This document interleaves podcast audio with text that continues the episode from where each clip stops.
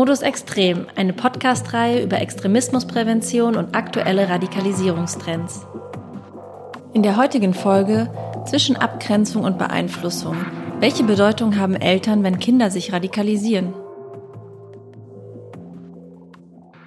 Hallo und herzlich willkommen bei Modus Extrem. Mein Name ist Julia Strasser und in der heutigen Folge gehe ich der Frage nach, welchen Einfluss Eltern auf die Radikalisierung und auch Deradikalisierung ihrer Kinder haben können. Wenn Kinder oder Jugendliche Fehler machen, wenn sie sich nicht angemessen oder merkwürdig verhalten, wenn sie weniger können als andere in ihrem Alter, es wird immer als erstes ein Blick auf die Eltern geworfen. Was haben sie gemacht oder was hätten sie machen können oder auch müssen?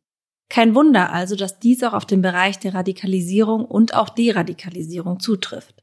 Wenn Jugendliche sich radikalisieren, wird oft auch den Eltern eine Mitschuld gegeben.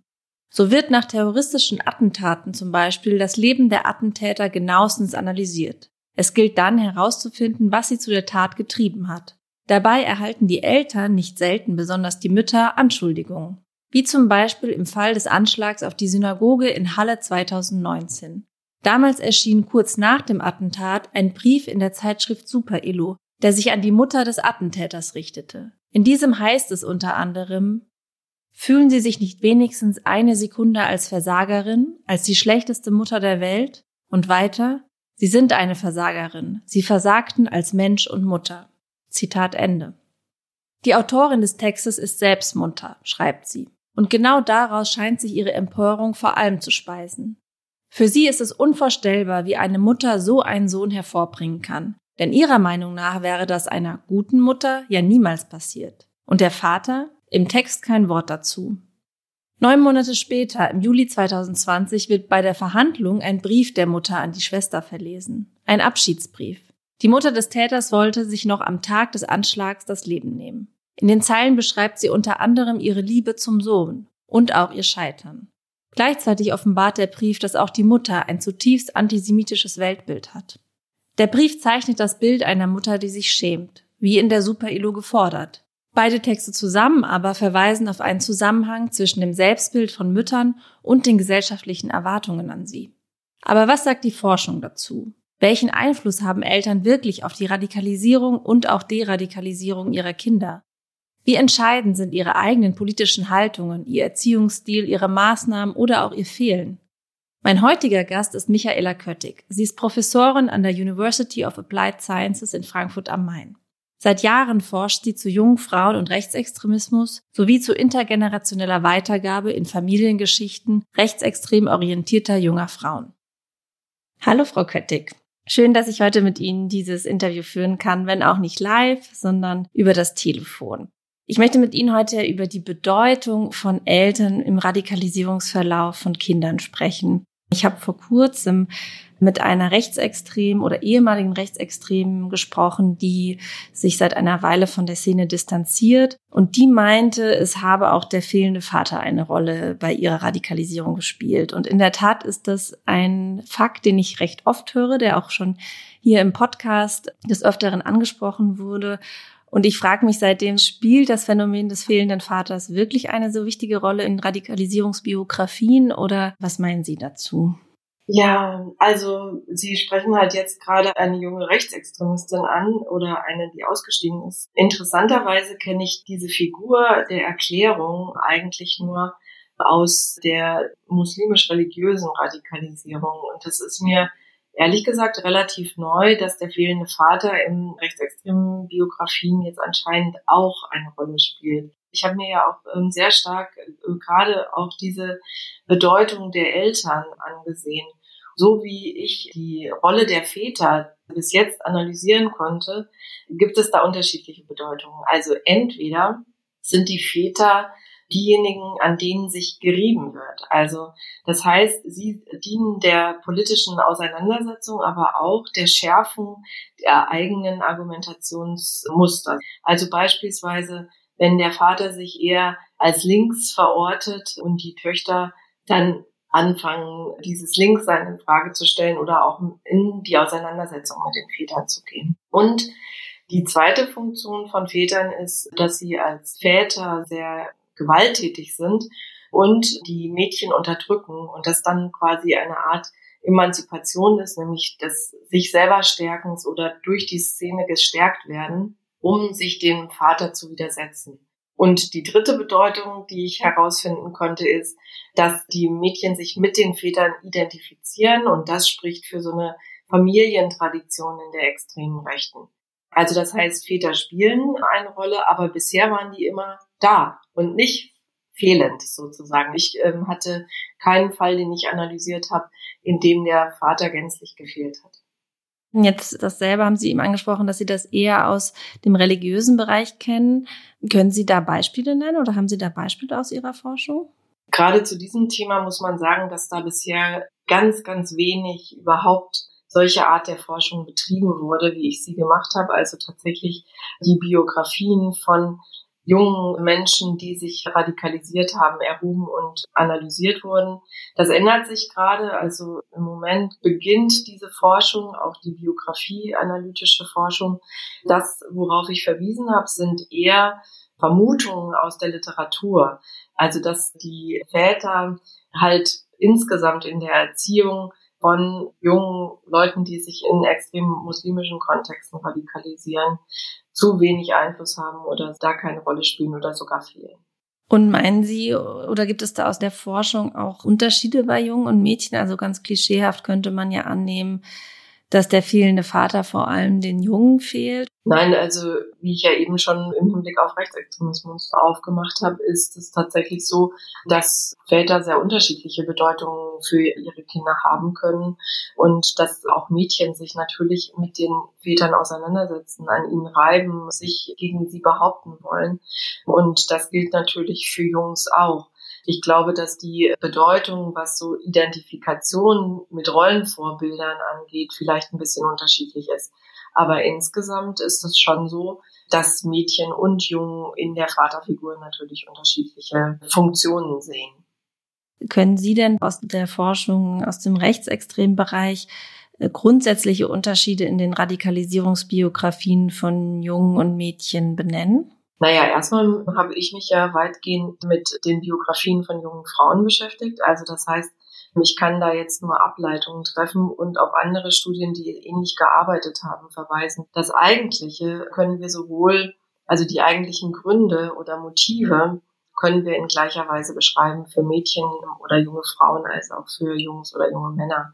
Und das ist, dass immer drei Bestandteile zusammenkommen müssen.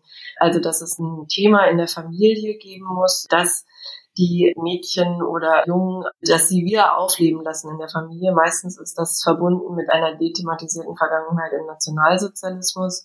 Auf der anderen Seite gibt es eine problematische Eltern-Kind-Beziehung und auf der dritten Ebene gibt es eine soziale Rahmung, die ähm, extrem rechte Orientierung unterstützt. Und nur wenn diese drei Ebenen zusammenspielen, dann kann man sagen, dass die Jugendlichen über einen längeren Zeitpunkt in der extremen Rechten verbleiben. Mir ist aufgefallen, dass in vielen Berichten über völkische Familien oft gesagt wird oder immer wieder gesagt wird, die armen Kinder, die hätten ja gar keine Wahl gehabt, als auch so zu werden wie ihre Eltern. Aber stimmt das wirklich so in dem Bereich? Also können Eltern ihre Einstellung da so einfach an ihre Kinder weitergeben oder können sich Kinder dem dann auch entziehen oder wie groß ist da der Einfluss? Also wir müssen sehr stark unterscheiden, welchem Einfluss die Kinder ausgesetzt sind und wie lange und wann, je nachdem, wo die Kinder aufwachsen, werden sie natürlich in ein bestimmtes Werte- und Denksystem einsozialisiert. Und bei den völkischen Siedlerinnen zum Beispiel ist es natürlich so, dass die Kinder in diesem Sinne erzogen werden und auch bewusst einsozialisiert werden und sie verbringen ihre gesamte Kindheit, ihr Jugendalter in diesen Milieus. Das einzige Regulativ oder eine andere Perspektive gibt es dadurch die Schule, weil bisher gibt es noch keine extrem rechten Schulen. Kindergärten oder Kitas sehr wohl, aber Schulen eben noch nicht. Und das ist dann ein Korrektiv. Aber kann ich entscheiden, äh, nehme ich das jetzt an oder nehme ich es nicht an? Und das bedeutet, dass ein Kind, das bei den völkischen Siedlern ähm, sozialisiert wird, natürlich da von Anfang an reinwächst und das auch gar nicht hinterfragt. Während zum Beispiel, wenn Jugendliche mit 12, 13, 14 anfangen, sich für diese Szene zu interessieren, dann ist es natürlich so, dass sie eine Entscheidung treffen, dass sie sich das angucken können, dass sie sich bewusst überlegen, will ich das eigentlich? Und das ist halt total anders. Also da kann immer noch oder findet natürlich dann auch eine Sozialisation innerhalb der extremen Rechten statt, aber zu einem ganz anderen Bewusstseinszeitpunkt, wo die viel stärker einen reflexiven Zugang zu dem haben, was da mit ihnen passiert. Wobei, das haben Sie ja eben auch gesagt, dass dann doch auch manchmal die Abgrenzung entscheidend ist. Wenn es da um Rebellion geht, könnte das ja auch andersrum funktionieren. Dass sich Kinder aus rechtsextremen Haushalten so rebellisch verhalten, dass sie sich eben genau in eine andere Richtung bewegen. Die Frage ist immer, was für eine Funktion erfüllt diese Orientierung an dieser Szene in dem Leben von der jeweiligen Person, also von dem Mädchen oder dem Jungen oder der jungen Frau oder dem jungen Mann.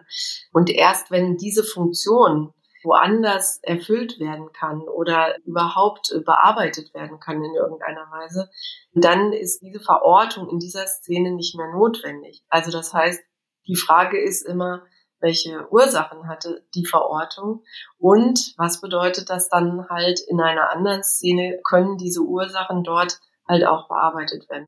Sie haben es eben selber angesprochen. Bei der völkischen Familie ist die Ideologie ja quasi schon in der Familie, aber es sind ja auch andere Szenarien denkbar, gerade jetzt, wo die Radikalisierung im Netz eine immer wichtigere Rolle einnimmt. Welchen Einfluss können Eltern da wirklich drauf nehmen? Welche Möglichkeiten bestehen da überhaupt?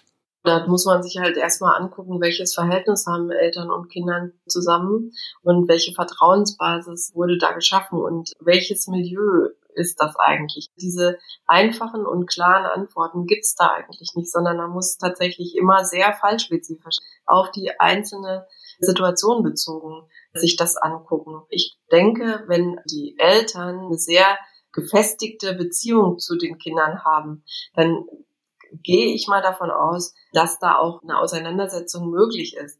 Aber wir müssen natürlich auch bedenken, dass dieser Einstieg in so einen Kontext immer auch damit verbunden ist, eine Lösung von den Eltern zu erreichen, was ja die Entwicklungsaufgabe auch im Jugendalter ist und ganz normal ist. Kinder und Jugendliche suchen sich dazu oft solche Sachen aus, die natürlich dann halt auch wirklich dazu beitragen, dass sowas stattfinden kann. Also die Themen kommen dann aufs Tablett, die besonders schmerzlich und schwierig sind und wo so eine Beziehung halt auch in Frage gestellt und gestört wird. Und hier kommen zwei Sachen zusammen. Also der Einfluss der Eltern auf die Kinder und wie er sich bis dahin entwickelt hat. Aber auch wenn er sich sehr positiv und intensiv entwickelt hat, kann das in dieser Entwicklungsphase durchaus dazu führen, dass diese Beziehung extrem gestört wird, weil das auch ein Teil der Entwicklungsaufgabe ist. Und der Einfluss natürlich der Eltern geht dadurch auch ein Stück weit verloren. Das muss man auch sagen. Ne? Also Kinder und Jugendliche sind in dieser Phase sehr stark nach außen orientiert, auf die Peers gerichtet. Und je nachdem, welches Umfeld das ist, hat es natürlich eine viel größere Bedeutung, als die Eltern in dieser Phase haben. Sie haben selbst am Anfang gesagt, dass Sie zu den Mädchen oder jungen Frauen in der rechtsextremen Szene geforscht haben und jetzt auch in dem religiösen Bereich ein Forschungsprojekt haben. Was ist Ihnen da so als erstes aufgefallen an extremen Unterschieden? Zuerst mal musste ich lernen, dass ich mein bisheriges Wissen wirklich zurückstellen muss und mir diese Biografien völlig unabhängig von meinen bisherigen Ergebnissen zur extremen Rechten anschauen muss weil diese leichten Übertragungen, ne, die man so drauf hat, ähm, oder so Vergleiche, die man ziehen möchte, schnell dazu führen, dass ich Sachen, die wirklich wichtig sind, nicht mehr sehe, sondern einzig in diesem Vergleich hängen bleibe. Ne? Wie ist das denn da? Ist es da auch so? Und ich versuche wiederzufinden, was ich auch bei den extrem Rechten herausgefunden habe. Und das ist ein großer Fehler meiner Meinung nach, weil dieser Vergleich eigentlich verbirgt, was in diesen Biografien an Neuem zu entdecken ist, an anderem zu entdecken ist. Und das ist für mich jetzt wichtig, erstmal diese 25 Jahre Forschung nach hinten treten zu lassen und mich ganz neu auf dieses Feld einzulassen. Was ich sehr auffällig finde in den Gesprächen, ist, dass die Jugendlichen, die wir bis jetzt interviewt haben aus extrem muslimisch radikalisierten Milieus, dass die sehr argumentativ noch viel stärker auch als extrem Rechte begründen, was sie da tun und warum sie das tun und sehr stark auch mit solchen Erklärungsmustern die aus so einem sinnstiftenden Kontext kommen. Die Hintergrundkontexte sind anders. Die sozialen Verortungen in der Gesellschaft sind völlig andere. Eine extrem rechte Familie hat in der bundesdeutschen Gesellschaft, da gibt es keine Fragezeichen, während eine Familie mit einem Migrationshintergrund oder einer muslimischen Verortung eine ganz andere Stellung in dieser Gesellschaft. Also all das müssen wir beachten und müssen da ganz neu hingucken, glaube ich, bevor wir sehr schnell das zumachen und uns auf Radikalisierung verständigen, ähm, ohne diese Kontexte noch weiter zu beachten. Weil Radikalisierung kann was ganz Unterschiedliches bedeuten. Ich finde auch spannend, was Sie eben gesagt haben, dass anders argumentiert wird. Das erinnert mich auch an das Interview, was ich mit der rechtsextremen Aussteigerin hatte, denn die hat gesagt, dass ganz viel von den politischen Argumenten für sie gar nicht so zentral waren, sondern vielmehr die Familie, die sie da gefunden hat. Da habe ich mich auch gefragt, ob das so was sehr geschlechtsspezifisches doch auch ist, was Frauen in der rechtsextremen Szene finden und was für die vielleicht auch elementarer ist als für Männer. Also es gibt natürlich also diese Konstruktion, ne? also gerade im Jugendalter, wenn man die Familie verlässt, dann eine neue gefunden werden muss und die auch mit bestimmten Erwartungen verbunden ist, diese neue Familie dann. Aber das ist leider nur ein Muster. Also für manche junge Frauen gilt das überhaupt nicht, sondern die haben zum Beispiel das Bedürfnis, ihren schlagenden Vater zu bearbeiten oder sonst irgendwas und gehen dann halt in Milieus rein, also wenn das jetzt so ein Verlauf ist, in dem sie selber schlagen und sich stärken können um sich gegen den Vater zu wappnen. Also was ein ganz anderes Motiv wäre, als eine Ersatzfamilie zu finden zum Beispiel. Das trifft ja vielleicht auch diesen Punkt mit existierenden Männlichkeitsbildern, wenn Sie jetzt auf den schlagenden Vater ansprechen, also inwiefern die vielleicht auch zum Radikalisierungsprozess beitragen? Wir müssen halt immer uns die Verläufe angucken. Und ähm, ich würde jetzt nicht sagen, dass Jungs, die zu Hause geschlagen werden, sich dann in der extremen Rechten verorten oder so. Das ist einfach zu äh, schnellschüssig, weil dann müssten ganz, ganz, ganz viele junge Männer in der extremen Rechten sein und dort äh, als Schläger auftreten. Aber da gibt's ja noch andere Faktoren, die auch andere Möglichkeiten der Bearbeitung erlauben. Und von daher nochmal der Verweis, dass immer bestimmte unterschiedliche Ebenen zusammentreffen müssen, damit das funktioniert mit der extremen Rechten oder dass sie überhaupt da reinwandern. Und da kann in manchen Fällen ein Bestandteil sein, so ein schlagender Vater zum Beispiel. Aber mehr auch nicht, sondern da muss noch ganz viel mehr dazukommen, damit das funktioniert. Ich hätte aber noch mal eine Frage zu geschlechtsspezifischen Schuldzuschreibungen von Eltern. Gerade läuft der Prozess gegen den Attentäter von Halle. Auch da wird die Verantwortung der Mutter diskutiert und generell wird oft bei Attentaten immer wieder die Verantwortung der Eltern und vor allem habe ich das Gefühl der Mutter diskutiert. Also gibt es da geschlechtsspezifische Schuldzuschreibungen an Eltern von radikalisierten Jugendlichen gesellschaftlich gesehen? Also ich finde, dass es die gibt, ja. Im medialen Diskurs auf jeden Fall. Aber ich nehme die stärker in den muslimisch äh, radikalisierten Kontexten wahr. Im Rechtsextremismus ist die Verantwortung der Eltern bisher ganz wenig angesprochen worden. Ich bin, glaube ich, eine der wenigen Forscherinnen, die sich überhaupt so eine intergenerationelle Entwicklung anschaut im Hinblick auf die Verortung im extrem rechten Milieu. Allerdings, und das war relativ schnell und frühzeitig, im Kontext muslimischer Radikalisierung diese Figur des fehlenden Vaters und der schuldigen Mutter zu sehen. Also dass die Ursachen da sehr stark auf die Familie gelenkt wurden. Ich finde das in doppelter Hinsicht schwierig. Im Kontext einer anderen Untersuchung, die ich gemacht habe, wo wir versucht haben, Familien zu finden, muslimische Familien, in denen sich eine Tochter radikalisiert hatte, um mit denen ein Familiengespräch zu führen war das natürlich erstmal super schwierig, an die ranzukommen. Und auf der anderen Seite haben wir dann halt mit Professionellen erstmal gesprochen, um zu ermöglichen, dass die vielleicht auf Familien zugehen und sie fragen, ob sie bereit wären, mit uns zu sprechen. Und in diesem Gespräch mit Professionellen, also Professionellen meint jetzt zum Beispiel Sozialarbeiterinnen, die in Projekten in diesem Kontext arbeiten, aber auch Imame oder Personen, die äh, Bildungsarbeit machen im Kontext muslimischer religiöser Orientierung, wurde relativ schnell klar, dass diese professionellen Kontexte sobald äh, sie wahrnehmen, dass in einer Familie jemand ist, der oder die sich radikalisiert, diese Familie sofort fallen lassen. Also die wird in gewisser Weise ausgeschlossen. Und das heißt, dass diese Familien mit diesem Problem sehr alleine gelassen werden. Und das ist natürlich ein großes Problem. Also wenn sie auch dann noch ausgeschlossen werden und dann die Schuldzuweisung auch noch kriegen, in doppelter Hinsicht läuft da was falsch, weil eigentlich müssen wir uns nach der gesellschaftlichen Verantwortung fragen und müssten diese Familien unterstützen, aber sie eben nicht ausgrenzen. Und denken Sie bezogen auf Deradikalisierungsprojekte oder auch Präventionsprojekte, ist es wichtig, mit Eltern zusammenzuarbeiten? Absolut. Wenn Jugendliche total identifiziert sind mit dem jeweiligen Milieu, in dem sie sich gerade bewegen, dann ist es für Eltern unglaublich schwer, überhaupt noch irgendeinen Zugang zu finden. Übrigens auch für soziale Arbeit. Also eigentlich sind die Prozesse der Hinwendung und der Infragestellung und des Ausstiegs, das sind die Bereiche, wo man intervenieren kann. Aber die Zeiten, in denen Jugendliche sich absolut in einem Kontext verorten und damit identifiziert sind, ist kaum noch was möglich. Aber wer dann leidet, sind ganz oft die Eltern. Also das heißt, Eltern ne, müssen unterstützt werden, immer den Kontakt weiterhin zu ihren Kindern zu halten und zu versuchen, mit ihnen zu kommunizieren, weil sie sind schon diejenigen, die auch immer noch einen engen Kontakt haben und natürlich ihr Kind am besten kennen. Und von daher ist es aus meiner Sicht unumgänglich, mit den Eltern zu arbeiten.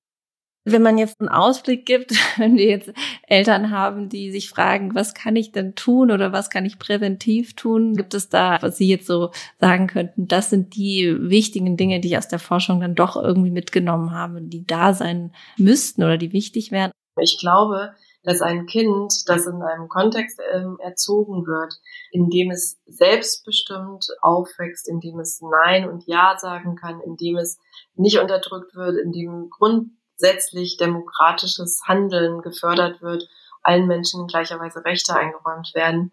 Ich glaube, dass so ein Kind schon sehr stark gewappnet ist. Also wo ein, Kind nicht sofort abgewertet wird, wenn es Fehler gemacht hat und so weiter. Ich glaube, das sind so Grundbedingungen, die es zumindest schon mal erschweren, in solche extremen Denkauslegungen und auch zum Teil ausgrenzen und menschenverachtende Ideen einzumünden.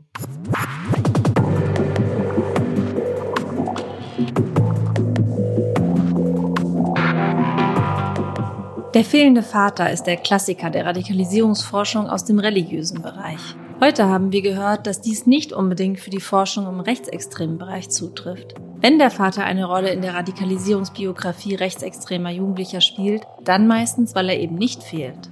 Es ist also wichtig, sich nicht von Vorurteilen leiten zu lassen. Opfer schlagender Väter radikalisieren sich nicht automatisch und auch Kinder einer rechtsextremen Mutter oder islamistischer Eltern treten nicht zwangsläufig in deren Fußstapfen. Wie Professor Köttich sagt, es müssen sehr viele Faktoren zusammenkommen, damit ein Kind sich radikalisiert.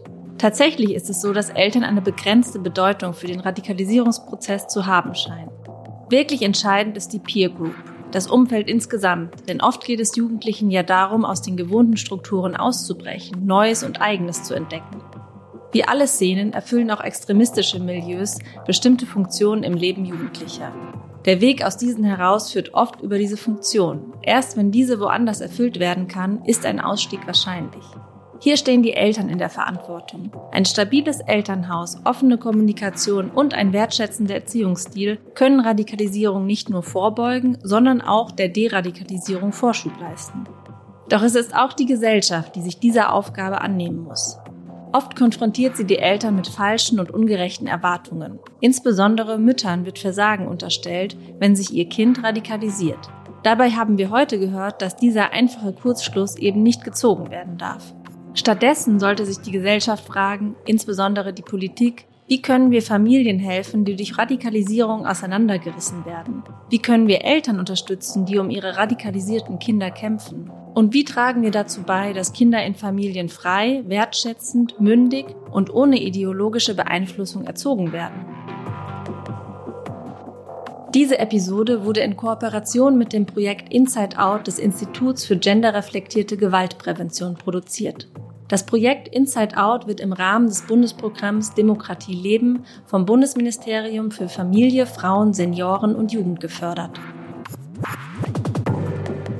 Modus Extrem, eine Podcast-Reihe über Extremismusprävention und aktuelle Radikalisierungstrends. Produziert von Studio 36.